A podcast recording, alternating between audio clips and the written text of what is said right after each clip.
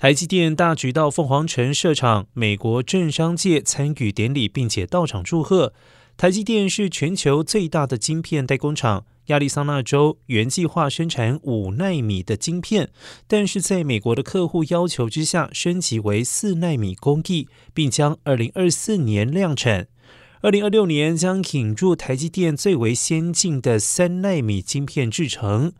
对美国而言，将先进制程晶圆厂纳入美国本土，对供应链的韧性有无与伦比的重要性。因为许多先进创新科技都必须依赖先进的半导体，更重要的是，美国国防科技也必须使用先进的半导体制成。